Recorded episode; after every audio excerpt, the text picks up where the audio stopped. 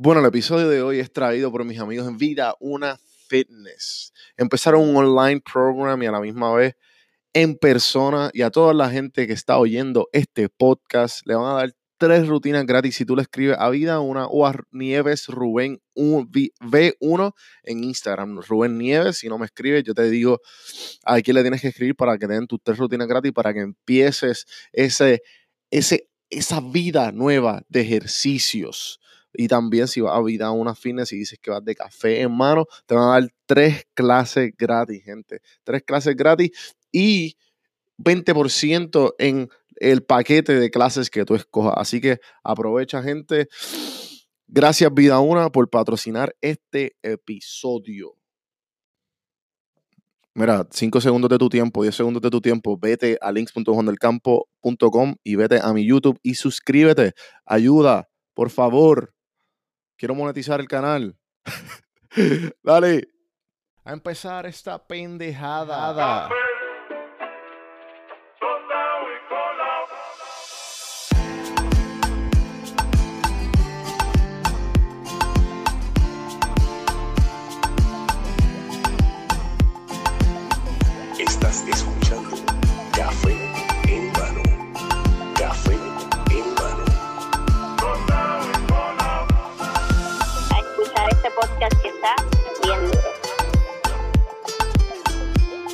Estás escuchando Café en Mano. Así que vamos para adelante. Saludos cafeteros, bienvenidos a otro episodio de Café en Mano Podcast. Juan Bota, Botances. Hey, Bienvenido a Café en Mano Podcast. ¿Qué está pasando? todo bien. Acá me acabo de bajar el Skype. Hacía no sé cuánto tiempo que Sí. no me bajaba. Debería como que ponerme unos headphones, ¿verdad? Para Para, para, sentir el, eh, el- ese feeling del podcast un poquito más. Voy a hacerlo, voy a hacerlo. Dale. Un segundito. No, claro. Este. Bueno, pues sé que vienes de la industria del cine. Eh, también tienes pues, a una serie que está quedándose con el internet en Puerto Rico, en toda Latinoamérica. la serie de Freelance. Yeah. Y ah, he hablado de ti, creo que con Edgo, como habíamos hablado. ¿Ya tienes los, todo set ya? Mi pana, mi pana Edgo. Sí, ya, ya estoy, estoy escuchando por los headphones. Brutal. Este, estamos claros, estamos Pues en, la, en la- Edgo en la- hablamos, en la hablamos clara. de ti. No sé por qué, no me acuerdo por qué fue eh, que llegamos a, a tu. ah, Es- que te estaba- estaban hablando de freelancing, de lo que es ser freelancer Ah, ya, y ya, de lo ya, que es ya, el ya. trabajo freelance. Sí, sí, sí, sí, sí. Y pues fue. obviamente, mano, ¿no? Y, y, y pues yo vi la... Me crucé con ella por el... Por el... La colaboración que hiciste con él, Los Rivera, que me imagino que esa fue la, la más que te- como que te puso en el mapa, o soy yo aquí asumiendo. Sí, sí, sí, es la... Hay varias igual, pero... No, no, esa- definitivo, hay un montón, pero la, me imagino que esa fue una de ellas. Sí, hay una con Esteban Ruiz, que fue, esa fue creo que la primera que fue como, wow, Eh, hizo un, un- un salto en, en- en views y, en, y en- en gente que me empezó a seguir a partir de esa, que ese fue creo que el tercero o el cuarto episodio del primer season, en el cual sale Esteban, que es el que voy al casting, y sale Esteban y le digo, y es la clásica situación en la que uno va a un casting y se encuentra con, con el tipo que siempre lo cogen en el casting. Es como que, ¿para qué estoy haciendo este casting si seguramente lo que va a pasar es que lo van a elegir a este otro? Claro, claro. Y no, y, y para colmo es Esteban, que los que son de Puerto Rico saben que Esteban está yo creo que en un 85% de todos los anuncios de, Puerto Rico. Sí, lo, lo lo mejor de todo es que después hablando con Esteban me dice, loco, a mí me pasa lo mismo con este otro, y Ah, entonces sí. a ese otro le pasa lo mismo con este otro. Sí, sí, Así sí. que... Pero es, gracioso porque hay como una especie también de similitud eh, en, en estatura, en perfil, en- nos parecemos un poco. Claro, Porque claro. somos Esteban, Oski, Fernando Tarrazo, eh, Roberto. Arzola.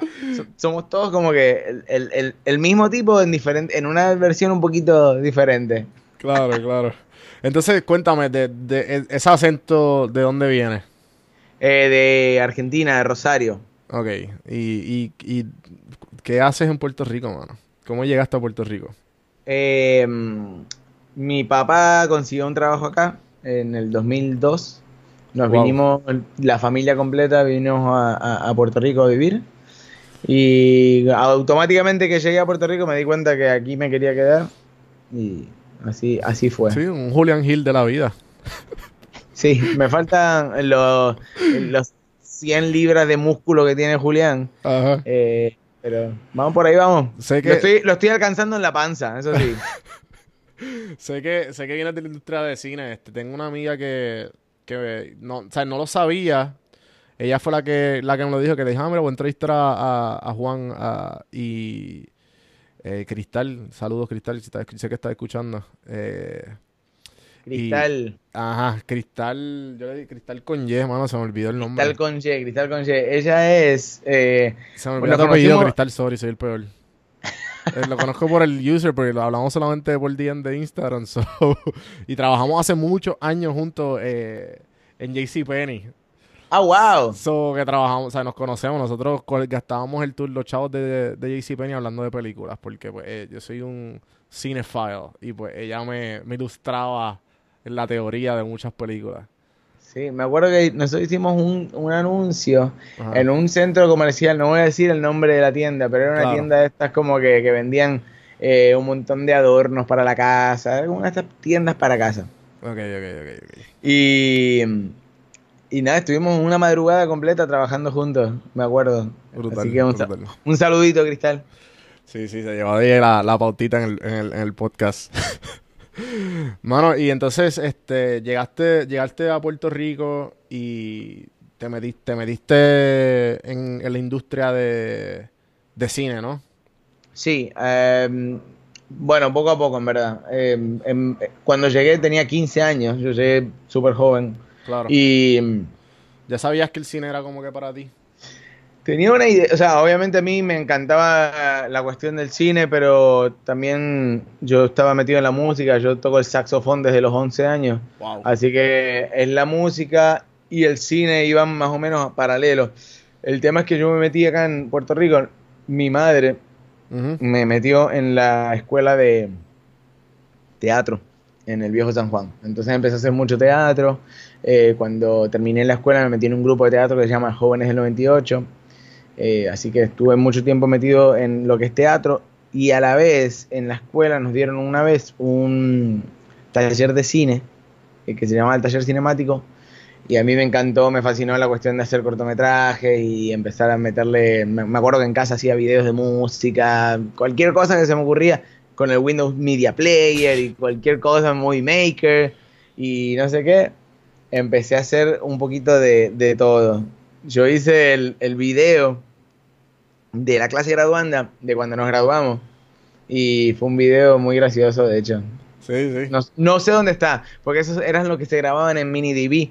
Estamos hablando del año 2004. Ajá, ajá. Entonces después entré en la universidad, me metí en teatro, pero siempre seguí con la cuestión del cine.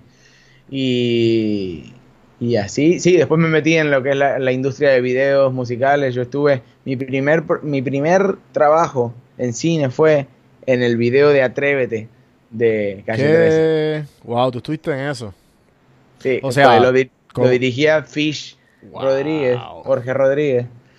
Este, Un video histórico, Y- ¿sabes? Porque fue Sí, no, que no. mar- marcó la, eh, la carrera de Residente, de cierta manera. sí, sí, sí, sí. sí. ¿Y cómo fue eso? ¿Cómo fue eso? Cuéntame. Conocí a, a Fish, el director, también por eh, teatro. Me acuerdo que Fish estaba en una obra que se llamaba Morgue sin Pena, que era una... Creo que estaba en esa obra, o él estaba, era parte del, del grupo de teatro, era un grupo de teatro de la UPI. Y lo conocí a través de eso, y yo estuve grabando la obra esa. Y creo que también estuve tomando unos talleres de cine con otro compañero de él que había venido de Ecuador, David Rubio. Y eh, por esta cuestión de que el interés que tenía por cine, eh, obviamente con, con Fish empezamos a hablar y él me dijo, mano, te tengo un trabajito para que no tengo mucho para ofrecerte. Nada, me acuerdo, no me acuerdo ni cuánto fue que me, que cobré, pero obviamente yo lo hice con, con la felicidad más grande del mundo. Era mi primer Sí, trabajo sí, de sí. cine. Claro. Y me pagaban. Era como, wow, un cheque. Estamos hablando del año 2004, 2005. Ajá. Y yo tenía 18 años, una cosa así, 18. Sí, 18. Brutal, brutal. Este, pero además, bueno, el tema es que también yo conocía a la familia de René, eh, a Milena por teatro, Ajá. eventualmente Gabriel se convirtió en mi mejor amigo y bueno, pero, pero nada, ese primer video me acuerdo que yo llegué como amigo de Fish y, y conocido de la familia.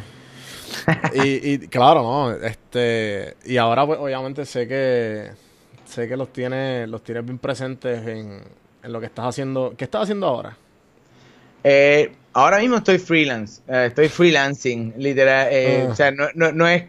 La serie no sale de la nada, sale de, de- de la situación en la que estoy viviendo, eh, que es una situación para mí eh, nueva, porque yo estuve durante mucho tiempo trabajando en una. En una. En una. Agencia Cadena- publicidad. No, una cadena de hoteles. ¿Qué? Nada que ver con. Nada que ver con cine, nada que ver con. eh, O sea, yo tenía un trabajo de escritorio, de, de, de hecho de recepcionista de front desk, en una cadena de hoteles boutique en el viejo San Juan. Ok, ok. Que me, me gustaba me, me gustaba un montón el trabajo y lo hacía súper bien, pero es de estos tipos de trabajos que No te llenan. sí, exacto, me, me, me daba una satisfacción monetaria, pero siempre tenía la cuestión de tengo que hacer lo mío, tengo que ponerme a crear. eh, Claro. La industria, la industria de servicios, la verdad que es buenísima, te da una satisfacción eh, monetaria, más, más otros tipos de satisfacciones. Obviamente uno conoce un montón de gente, y- pero necesitaba esa cuestión de crear, hacer contenido, hacer una- lo que sea. Y salió esta serie. Entonces te pregunto, como que estando, estando en este trabajo, eh, como quien dice, 8 to 5, en clásico me imagino que era 8 to 5, Clásico. y, y, y estas ganas de... Fueron momentos, estas ganas de salir y hacer lo que te gusta, básicamente, y lo que sabes que eres bueno, Sí. fueron, te salieron así por, por, ok, voy a, voy a tirarme así al abismo a ver si consigo varios guisos, conseguiste un guiso bastante estable, después seguiste o si, o dijiste, dejamos hacer la serie, ¿cómo más o menos fue esa transición? Eh, cuando renuncié al hotel tenía unos ahorros eh, y la idea era como, bueno, vamos a ver cómo me va si, si no pasa nada. Ajá. En tres meses tengo que volver al hotel y todo estaba súper bien y hablado el jefe mío, eh, súper buena onda, así que no, había, no, no iba a haber un problema si, en caso de que todo me saliera mal. Pero por ahora todo va bastante bien, he tenido bastantes guisos como freelancer en agencias de publicidad, en eh, producciones de películas he hasta ido a llevar comida a un barco ruso.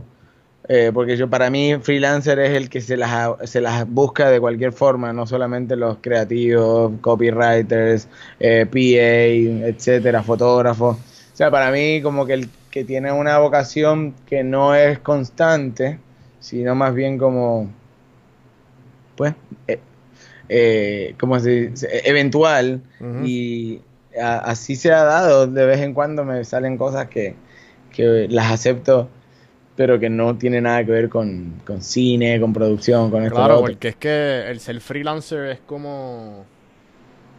Básicamente, como, pues.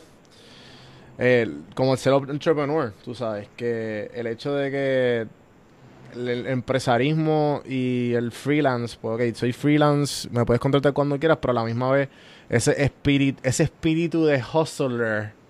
Sí, Tienes de buscártela, de buscarte el peso y de, como decían en Puerto Rico, y, y, bus- y buscar la plata como que eh, está ahí. Como que, ok, pues si o me, me pongo cómodo con esto o, con, con- ¿sabes? o sigo buscando, a la misma vez tienes que aprender a, a manejarte a ti mismo.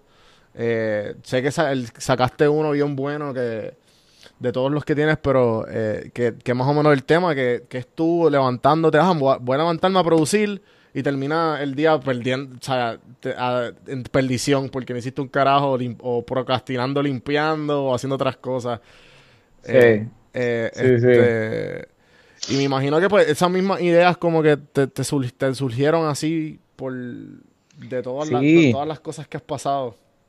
El- la, la agenda, el diario, el día a día de un freelancer es bien loco porque es bien variado. Te puede ser un día de que no haces nada, a un día que Ujú. no parás, o una semana completa que no paraste y estás explotadísimo. Y me lo dijo, me acuerdo una amiga, me dice, te va a caer todo a la misma vez. Y así fue que eh, me acuerdo una semana que tenía, que me, eh, me habían conseguido para hacer standing en una película, eh, de repente me habían llamado de un anuncio, eh, actuando en esto, cantando en lo otro, tocando el saxo en esto, y era todo como wow, y de repente se junta todo. Pero lo bueno y lo satisfactorio de esto es que estás haciendo un montón de cosas que te gustan, que, que, Claro. que, que tenés el arte y que te nace del corazón. Eso está bien loco, mano. Es La, la versatilidad de, de, ok, pues dale, pues hoy voy a actuar. No, mañana voy a hacer, voy a dirigir o voy a grabar. Y, y te sale así, por el, el, el crearle, ok, dale, vamos a hacerlo.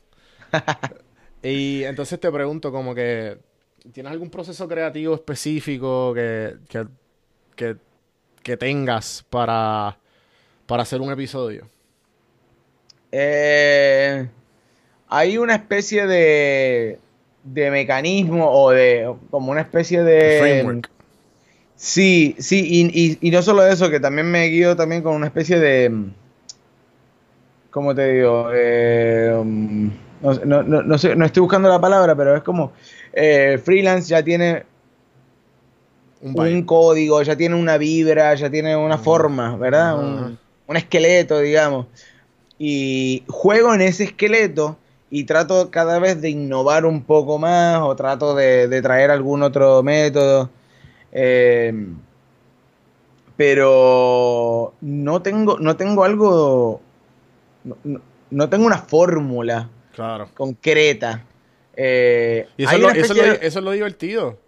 Y eso es lo Sí. divertido porque es que yo, ¿sabes? Yo ahora mismo estoy en un 8 to 5 y ya es monótono, monótono. Es como que, ok, esto. Ya sé lo que tengo que hacer, Sí, las sí, cosas que tengo que poner sí, en sí. el teclado. Acá no, acá es como que a ver qué, con qué, qué me encuentro esta semana.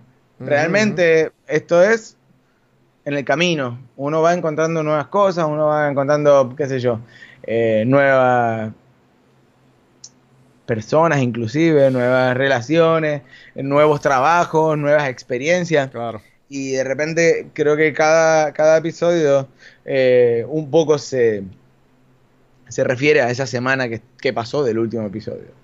Claro, claro. Eh, entonces, yo no me acuerdo dónde fue, dónde fue que vi esto. Pero pues, este, básicamente es la idea de que si una regla existe o si algo existe es porque ya lo hicieron. Ejemplo, si dice no corras en la piscina, es porque alguien corrió y se cayó. Claro, claro. So, so eh, viendo tu episodio, a, a- a lo que quiero ir con esto es que todos estos episodios que tú has sacado, como el de procrastinar o el de el carro que sacaste hace poco, que, que te llamaron, ok, tienes carro bonito, ajá, no, no, pichea, pues todas estas cosas como que, que has aprendido de todo esto, como que algo repetitivo o algo que tú mismo te autocorrige y es como tú dices, un proceso de, como de, de, de crecimiento, de cierta Sí, manera. sí, sí, sí, sí. Eh, sí, obviamente eh, uno crece cada vez que te pasan estas cosas o estos bloopers de, de lo que es ser freelancer. Eh, obviamente yo lo llevo también hacia un lado cómico. Claro, Eh, claro, claro. Que eso es lo, no- es lo divertido. Claro, claro. No, obviamente en, el trabajo uno sabe muy bien las cosas que tiene que hacer y uno sabe si, si el carro que uno lleva eh, pues, no es el carro. Me encanta. Depende- Tienes un carro, tienes, tienes, tienes un buen carro y tú, el mejor.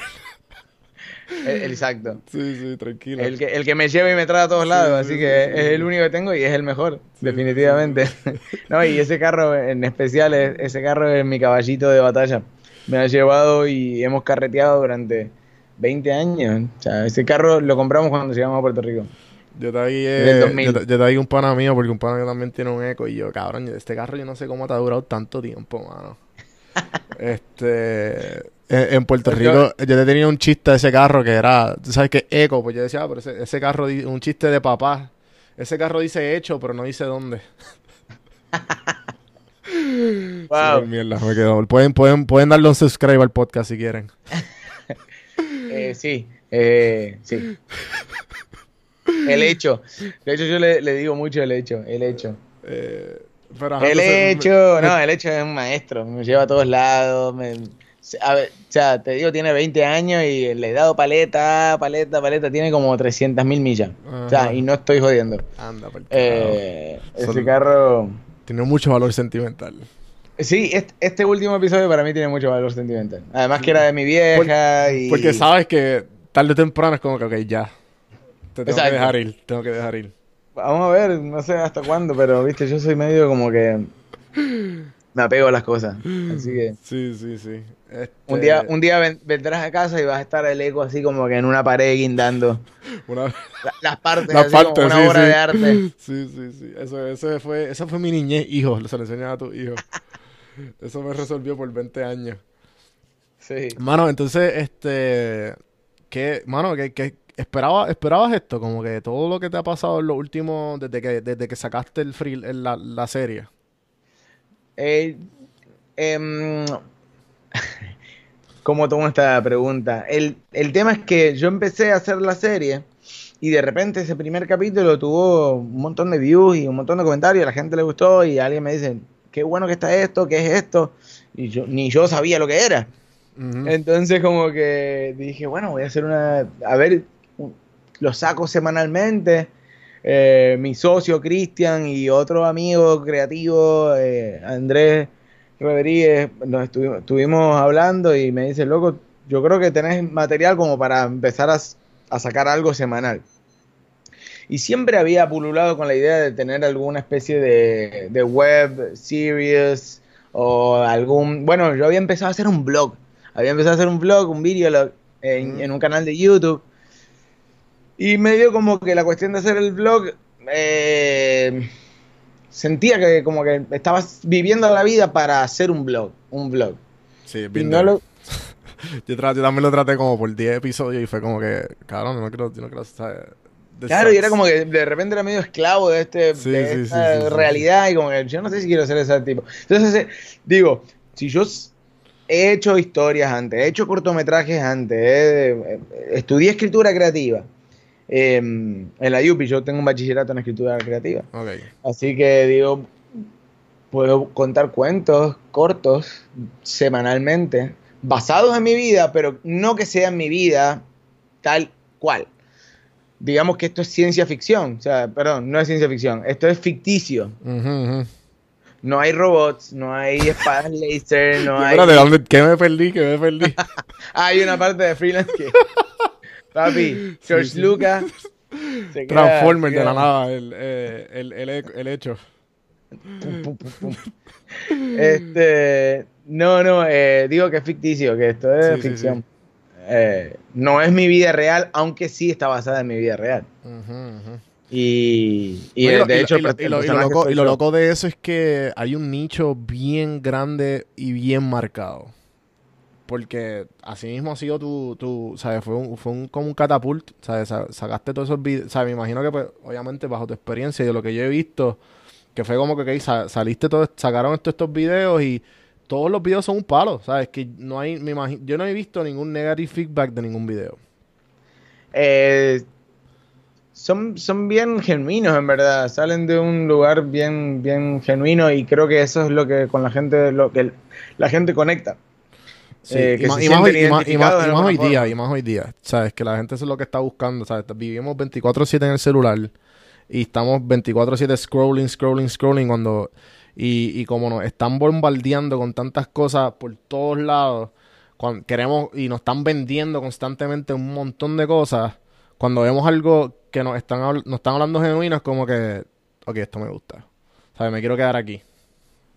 Sí, en cada episodio realmente yo pongo algo de mí y eh, muchas veces son cosas íntimas, son sentimientos. Y muchas veces cuando yo digo que es ficción, hay veces que no realmente es ficción, sino como una especie de cuento basado en algún sentimiento que estoy teniendo y muchas veces me he abierto, eh, lo he usado como un diario, como una bitácora de vida. Ujú. Y hay algunos episodios que son melo, que son totalmente down, como que no, no estoy para nadie, hoy estoy en mi casa y no sé cómo levantarme. Y eso, eh, a pesar de ser como una serie que se, se tira a lo que es la comedia, eh, han tenido muy, muy linda, muy lindo impacto en la gente y mucha gente me ha escrito, mano, la verdad que me siento súper identificado con esto, qué bueno.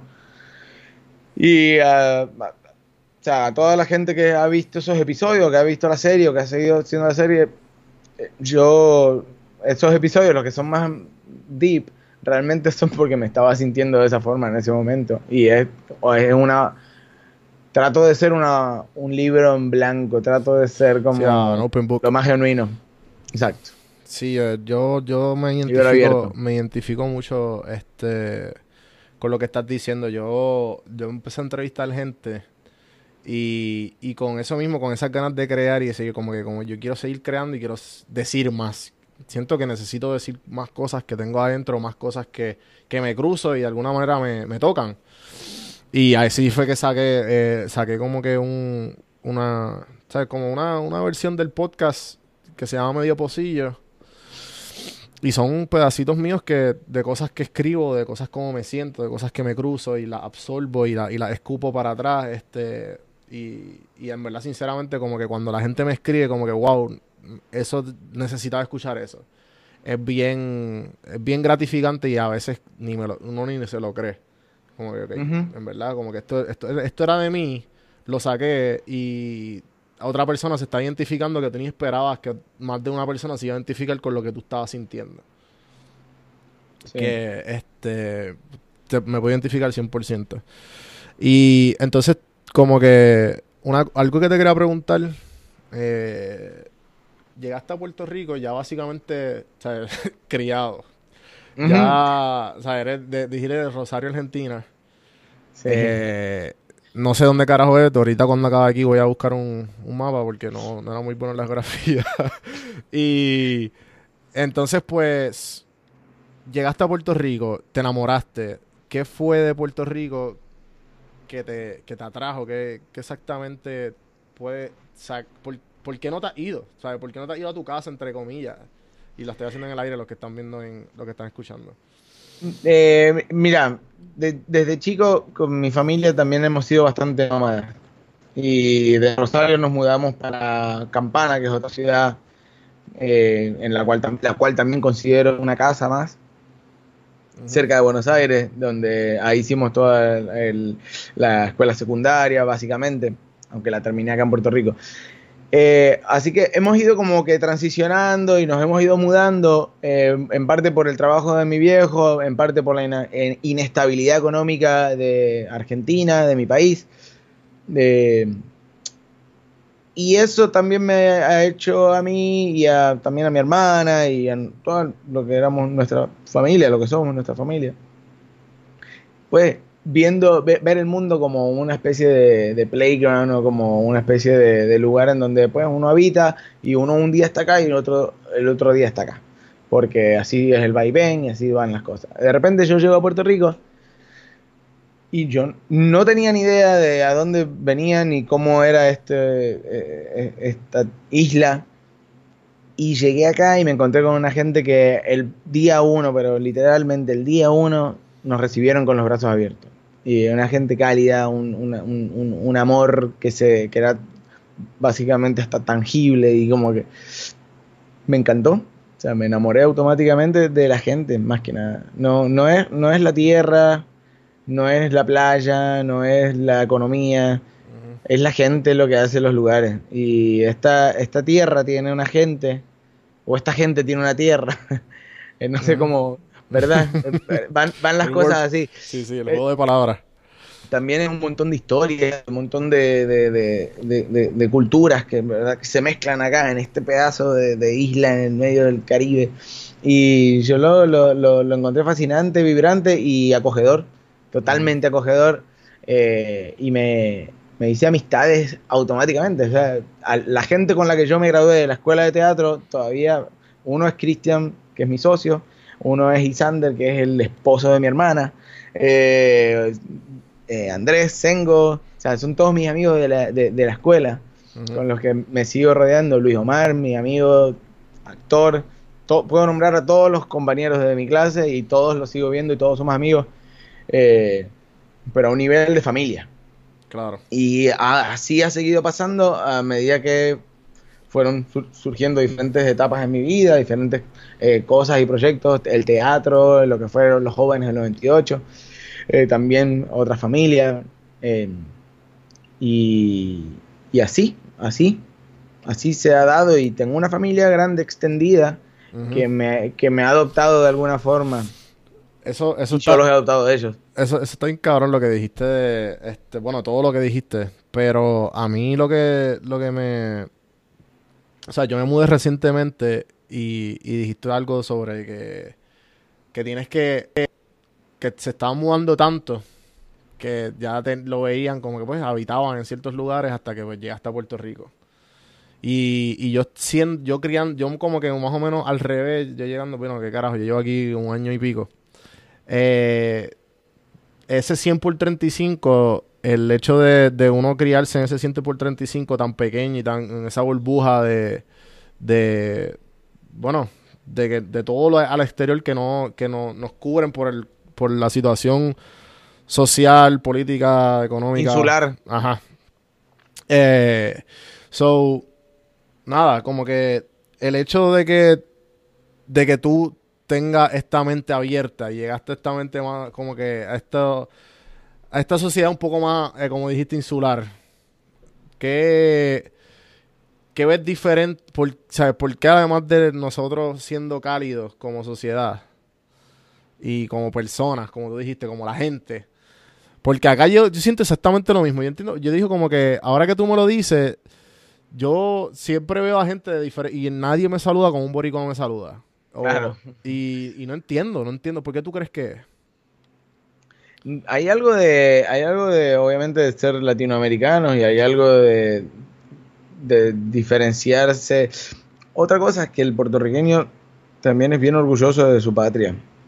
Y eh, experimentar ese orgullo que siente el puertorriqueño desde el, el punto de vista de, un, otra, de una persona que viene de otro lugar, de otro país, eh, también es importante, es, es lindo eso. O sea, siendo un, un país tan pequeño, un- una nación tan chiquita, además de, de la situación eh, sociopolítica y la cuestión del Estado Libre Asociado, de, de esta cuestión de que no se sabe, pero el orgullo por el deporte, el orgullo por la gente, el orgullo de- de pertenecer, se siente un montón.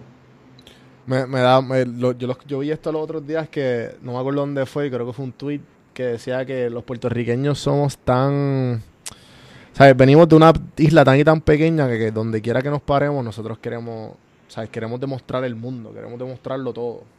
Sí. ¿Sabes? Por eso es a lo que dijiste del orgullo. Pero, pero entonces volviendo como que a tu a freelance, este, a estas series semanales que estás haciendo ahora, eh, lo- me interesa saber cómo, cuando sacaste el primero y cuando dijiste, ok, pues déjame cogerlo un poco más en serio, que nos fuimos un poco en la tangente, pero normal. Eh, ¿qué, sabes, cómo fue, se fue moldeando todo? El, el, ok, hiciste el, primero y después como que, ok, pues déjame ver el Facebook page, después lo voy a sacar semanales, tengo, voy a escribir las ideas y después las, voy- les voy danchando cantitos, o fue simplemente natural, fue como que, ok, fuck it, orgánico. lo que me Pues tuve, tuve un poco también de ayuda, de, de, de amistades, de esta familia extendida que te digo, mi hermano Gabriel Cabra, Ajá. me dijo, loco, hiciste esto, quedó buenísimo, la gente le gustó, tuvo como 4000 views en tres días en Facebook, que para alguna persona famosa pues puede ser bien pequeñito, pero para un tipo como yo que, que sí soy ami- amiguero y tengo muchos amigos y todo, pero de repente como que tuvo una outreach bastante más allá. Y de repente eh, mi amigo me dice, loco, deberías hacerte ya una página de Facebook con el nombre de la serie. eh, y, y así lo hice. eh, seguí el consejo de Gabriel Poquito a poco. y hice la página ya el siguiente episodio, el segundo episodio del primer season, lo tiré en la página. De hecho, el primer episodio lo tiré en mi página personal de Facebook Ok. público para que todo el mundo lo pueda ver, pero ya el segundo fue- cuando uno va a la página de freelance, el primero no está en, en los Ah, videos. O sea, ok. es como un share, es como un share de la página. Ah, de, de tu, de tu, exacto, de tu página de, mi, personal. de mi página. Así que este- eso es un, un easter egg de la, de la serie. Dentro de seis años, cuando claro, cuando haya ya un te, cuando te, cuando HBO, cuando HBO Latino te la compre. Claro, exactamente. Sí. Dicen, ¿cuál fue el único episodio que no está en la serie de, en, la- en la página de Facebook? Exacto, exacto. Eh, entonces, ¿qué, qué, ¿qué reto enfrentaste haciendo, has enfrentado haciendo todos estos episodios?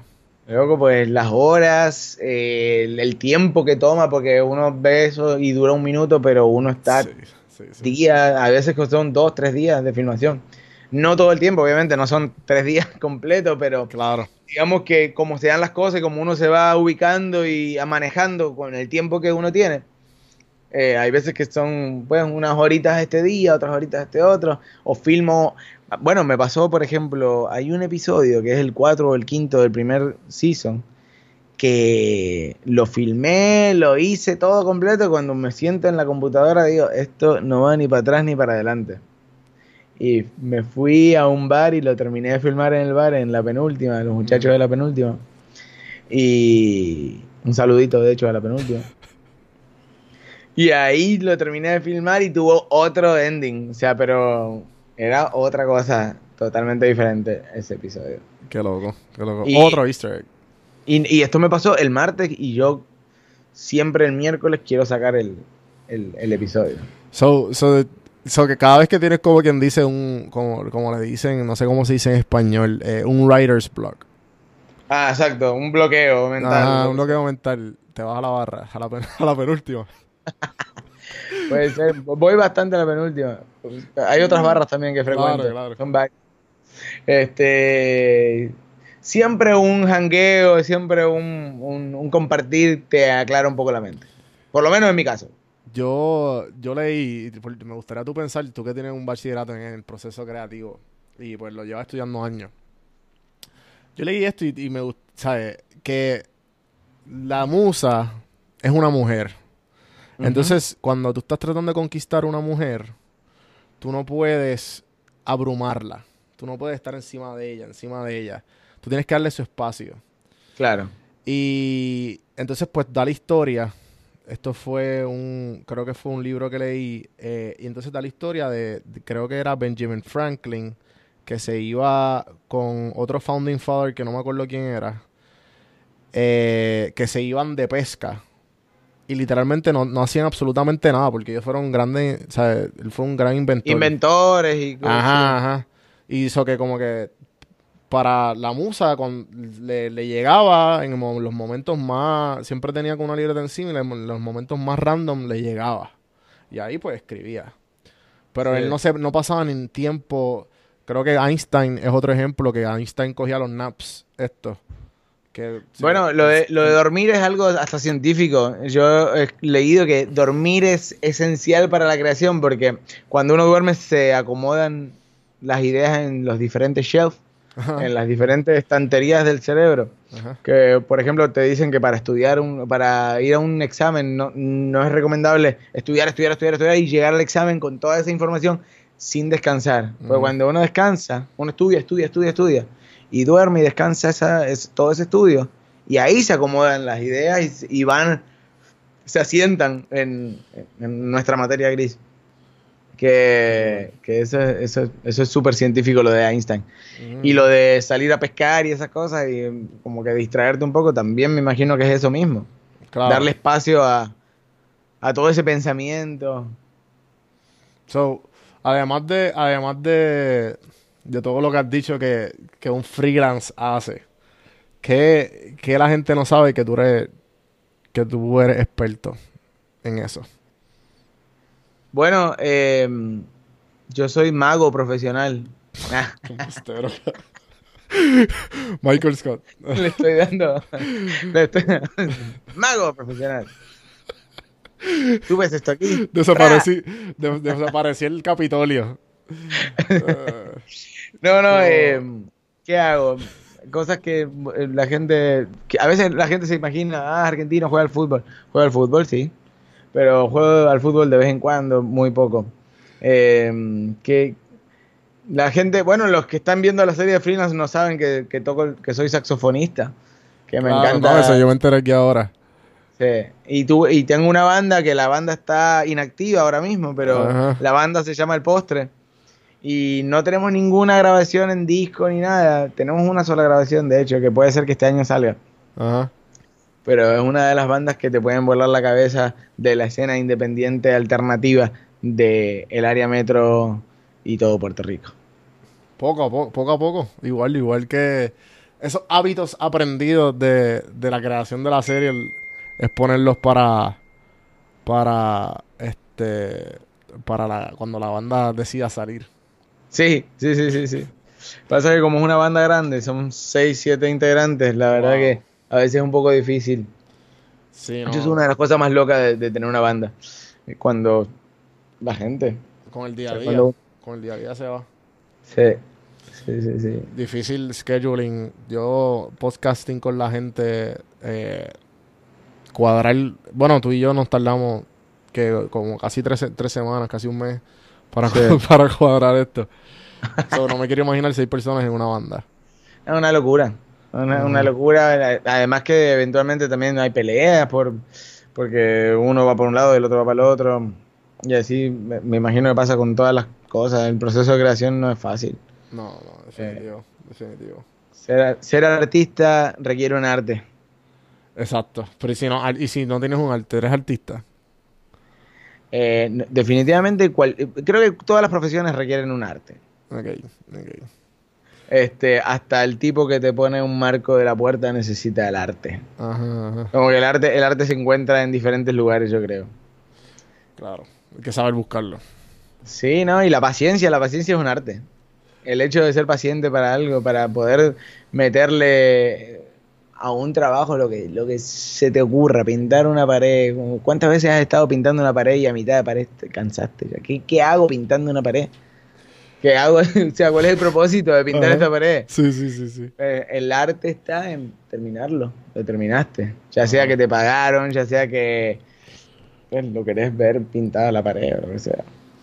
Así, así es, así es esta se- la serie a veces, como que digo, bueno, tengo que terminarlo, tengo que hacer por amor, eh, por, por esto, por hacerlo, por ¿Qué, qué cosa, qué cosas te has notado que, que tú mismo ha- ha- sabes, qué hábitos has creado con, con, con la serie, con la creación de la serie? Eh, mm, eh, crear una disciplina bien grande con respecto al, al, al- el timeline. Timeline, no, ¿cómo es que se llama? El deadline. el Ajá, deadline. deadline, deadline. Eh, he creado una disciplina increíble, la verdad que me, me he sorprendido y, y también agradezco a toda la gente que me ha apoyado en este proceso, a, a mi compañera Paola, a, a- a mis amigos que me han estado ayudando, a Darío, que de hecho con Darío es con el que tengo la banda, el postre, que ha estado a veces acá sentado conmigo dándome consejos, dándome opinión también. O por ahí, el, el martes a las 3 de la mañana estoy editando un capítulo y se lo envío a varios amigos. Miren, ¿qué les parece? Por lo general no me contestan ese día, al otro día me dan el feedback, pero ya es demasiado tarde, ya lo Ya puse. está fuera, ya está arriba. Ya está fuera, entonces como que, pues, me lo hubieras respondido, me, me- me respondías anoche y ya. Yo hacía lo mismo con, con las fotos de. la- las fotos que uso para promo. Mira, el, el podcast está arriba. Yo le envío, mira, ¿qué tú crees de este arte? ¿Lo pongo así o asá? Y termina ya como que yo, termina yo haciendo la decisión porque como que o no están haciendo algo, qué sé yo, como que... Sí. Sí, sí, pero te entiendo definitivamente. So, me interesa saber qué, como que, qué libro has leído de la creatividad que te interesen así. O que te, te han Em. ayudado, como que a verla, a ver- a abrir una perspectiva nueva, aprender algo. Libros que he leído de la creatividad en específico. Bueno, eh, Julio Cortázar, por ejemplo, tiene muchos libros que son eh, dedicados a la musa, dedicados a la creación. Eh, inclusive hasta los cuentos de Cortázar, muchos son sobre eso, sobre su proceso creativo. Eh, por lo general, muchos de los personajes también de Cortázar son eh, gente que está en los medios, o gente que está escribiendo, o produciendo, o haciendo música que Eh, de Cortázar he leído bastante, la obra casi completa de él. Graciosamente no me he leído Rayuela, lo empecé a leer y no lo terminé. También es que se tiene diferentes, eh, diferentes eh, fin, fines, diferentes formas de leerlo. Eso es lo, lo, lo nítido de Rayuela. Qué cool. no Eh, he leído tampoco, así que no te sientas mal. Sí, eh, pues eh, sobre creación, bueno, lo que pasa es que mucho de lo que yo leo también es mucho ficción. ¿Qué te Eh, García Márquez, Juan Rulfo, eh, me gusta Murakami. eh, Murakami, por ejemplo, lo que es el fin del mundo y, y otras, tiene un nombre bien complicado, o Norwegian Wood, que, pero es más ficción y es más otro tipo de, de- de novelas, ¿verdad? Eh, me gusta la, la poesía mucho, en verdad. Y, y muchos de estos autores utilizan mucho la poesía más que, que, Que el- la ficción como tal. que la narrativa o la ficción como tal. Sea, muchas de sus ficciones bien poéticas. Hace mucho que no leo. Hace mucho que no me siento a leer un libro. Claro. Estamos hablando de hace como 3, 4 años. Eh, he estado consumiendo un montón de otras cosas como series, como películas. Eh, es bien loco también. He estado consumiendo un montón de todo contenido, media, eh, redes sociales y estas cosas como que yo Claro. siento que, que eso quita un montón de tiempo de uno. Sí, sí, está tan entretenido constantemente. La atención se ha convertido tan y tan saturada. Sí, Está- Sí, sí, estamos sí. constantemente consumiendo algo. sí. Eh, pero entonces, eh, ¿qué? Cuando, o sea, esta pregunta es un poco deep, pero es normal parte de... Nada, eh, pe- perdón, antes de que, de que pase a la próxima pregunta, nada, que es gracioso porque yo tomé clases en la, en la universidad con, con Mayra Santos Febre Y Mayra tiene un taller de, de- de- de escritura creativa en la universidad muy bonito, con Elidio, La Torres también he tomado clases, que son autores puertorriqueños que, han, que tienen libros que también obviamente he leído su trabajo. Eh, y muchos obviamente hacen ficción, eh, pero al tomar clase con ellos, eh, uno ve el proceso creativo de estos, de estos, de estos genios, de estos autores. Eh, otro que es bien grande, Luis Negrón, Juan López Bauzá, que son amigos, se han convertido en amigos. Claro. Eh, entonces yo estoy, digamos, a veces jangueando con ellos y viendo su proceso creativo. Que no es que me leo su libro y veo el proceso creativo, sino que estoy con ellos y veo el proceso creativo. Y es súper interesante y cada artista y cada autor tiene su forma de, de- de su proceso creativo. Es bien variado, desde irse hasta ¿Cuál es el, cuál es el un más que te ha, cuál es el más que te ha, que te ha chocado? O- Eh, en verdad, todos, todos los que acabo de nombrar son eh, son súper eh, inspiración para mí eh, en lo que es la creación de, de cuentos, de, de- de ficciones, eh, pero muchos, o sea, estos tipos se han metido en barrios, se han metido en escuelas, se han metido en bares, han estado, o sea, como que metiendo el dedo en la llaga. Y son varias anécdotas, no sé si contarlas acá, pero hay varias bien chocantes, como que cosas de barrio, cosas de prostitución, cos- cosas de, de, de- de agresiones, etcétera. Wow. Bien loco, ¿verdad? El proceso creativo. Claro, claro. Uno utiliza todo, uno utiliza lo que vive. Sí, ¿no? Como que de alguna manera u otra eso se termina convirtiendo en... Lo, o sea, es como en un mensaje, ¿verdad? Que uno, al fin y al cabo, de alguna manera u otra es una experiencia y después la otra persona lo termina absorbiendo de alguna manera, se siente identificado y así constantemente, ¿no? Como que... Sí, sí, sí, sí. Entonces, este... eh, la pregunta Sí, es- deep que iba. Ajá. Al principio, no sé si, si hacerte esta pregunta cuando llegaste de Argentina o cuando empezaste el proyecto, pero el proyecto lo empezaste hace poco. Yo creo que si, que es mejor si te la pregunto cuando llegaste. ¿Qué exactamente, que si tuvieras una máquina del tiempo, qué le recomendarías a el Juan que llegó, se aterrizó en el aeropuerto Luis Muñoz Marín y lo ves de frente? Este, hay una canción bien buena de, eh, no sé si es de Talking Head o de, de, de, de Door- no es de Doors. De hecho, ¿cómo se llama esta? Ah, The Faces.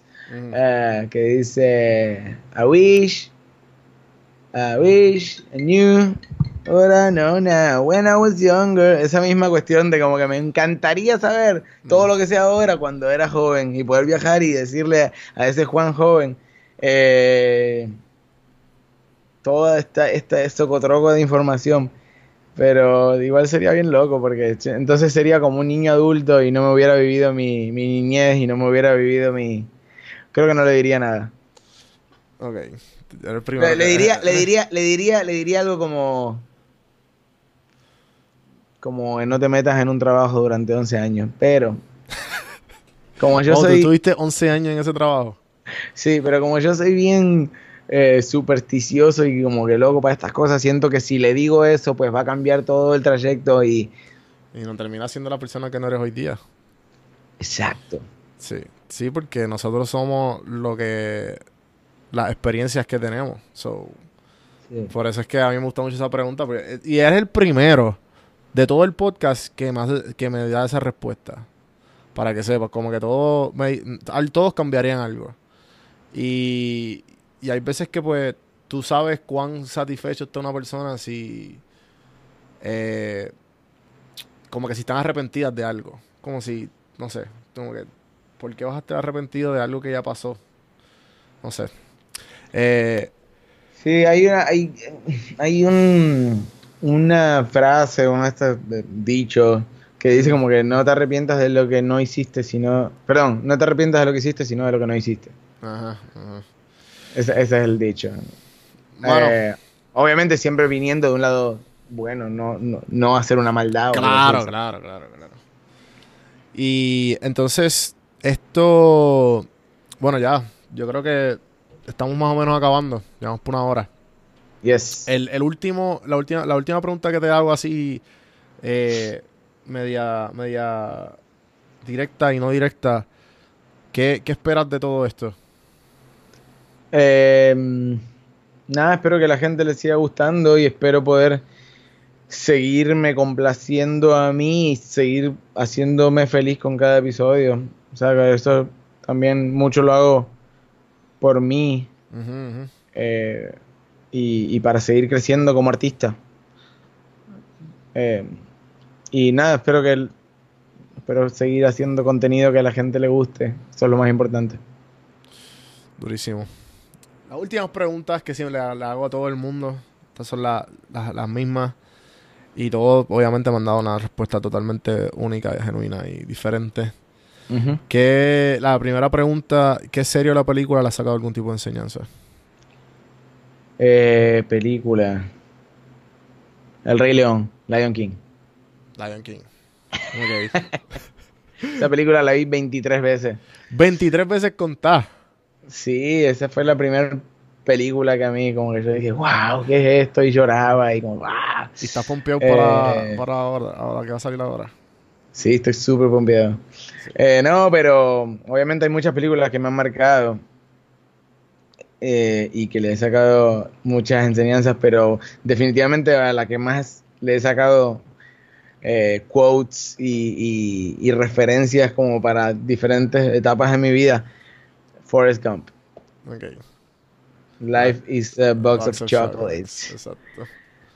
Este, sí. Sí. Hay varias películas, en verdad, hay muchas películas. The Dreamers también está demente. Eh, wow. em, Melancolia de, de Lars von Trier. Esa es una película que me ha marcado mucho. Y eso es sobre aprovechar el tiempo. Full.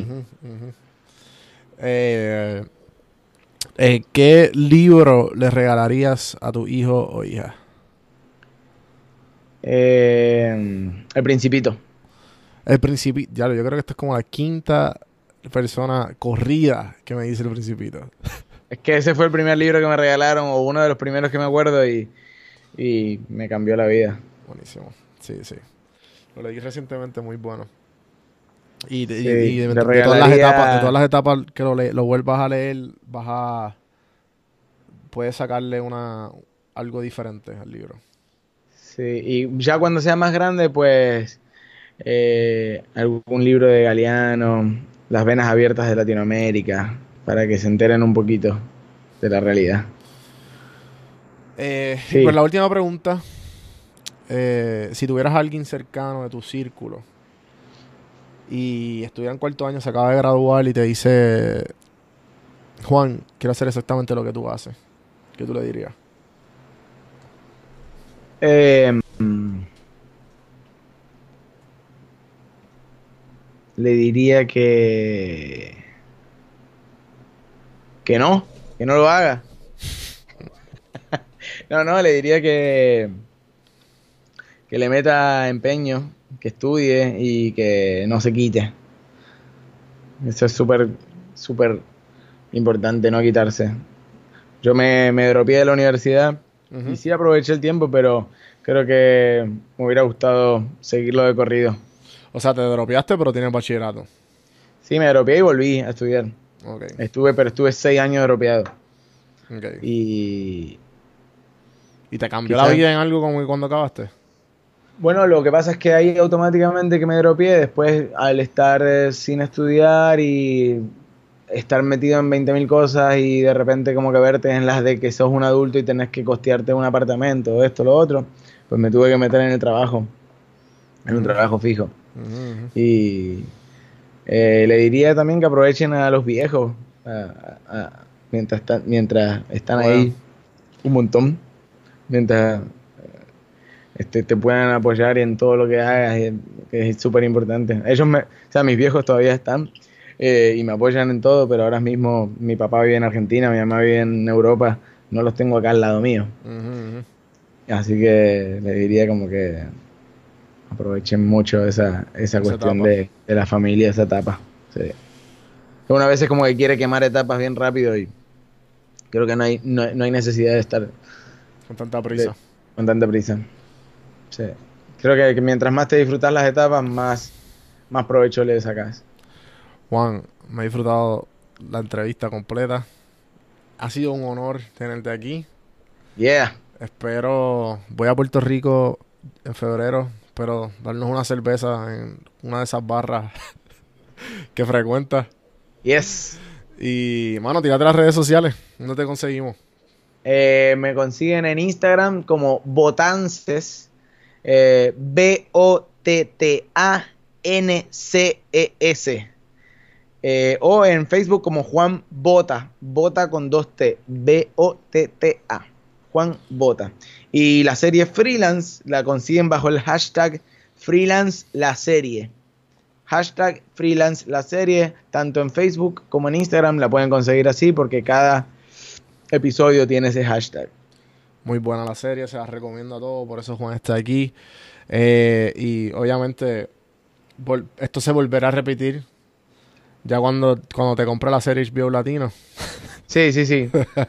Lo vamos a hacer en una cápsula eh, de, de 360. otro nivel. Sí, Sí, sí. no, totalmente. Esto va a ser, va, va a ser con, con realidad virtual. Con virtual reality, van a poder como que interactuar con nosotros. no, otro nivel. Genial. Eh, pues ustedes saben dónde me pueden conseguir. Me pueden conseguir en donjuandelcampo.com. Los rediré directamente a mi link, que lo voy a poner aquí abajo. links.donjuandelcampo.com. Ahí están todo, donde todo me pueden conseguir. Suscríbanse a YouTube. Esto está en YouTube. Y pues, gente, gracias. Y pues, mira, lo último que les pido, si los entretuvimos por más de una hora, acuérdense, darle screenshot al podcast, pónganlo en el story de Instagram, taguean a Juan, me taguea a mí y busca en GIF, busca podcast o café, busca mi carita, más de un millón de views mi GIF en, en Instagram. Y, Un millón de copias, obligado. eh, gracias gente, hasta la próxima. Yeah, yeah, yeah.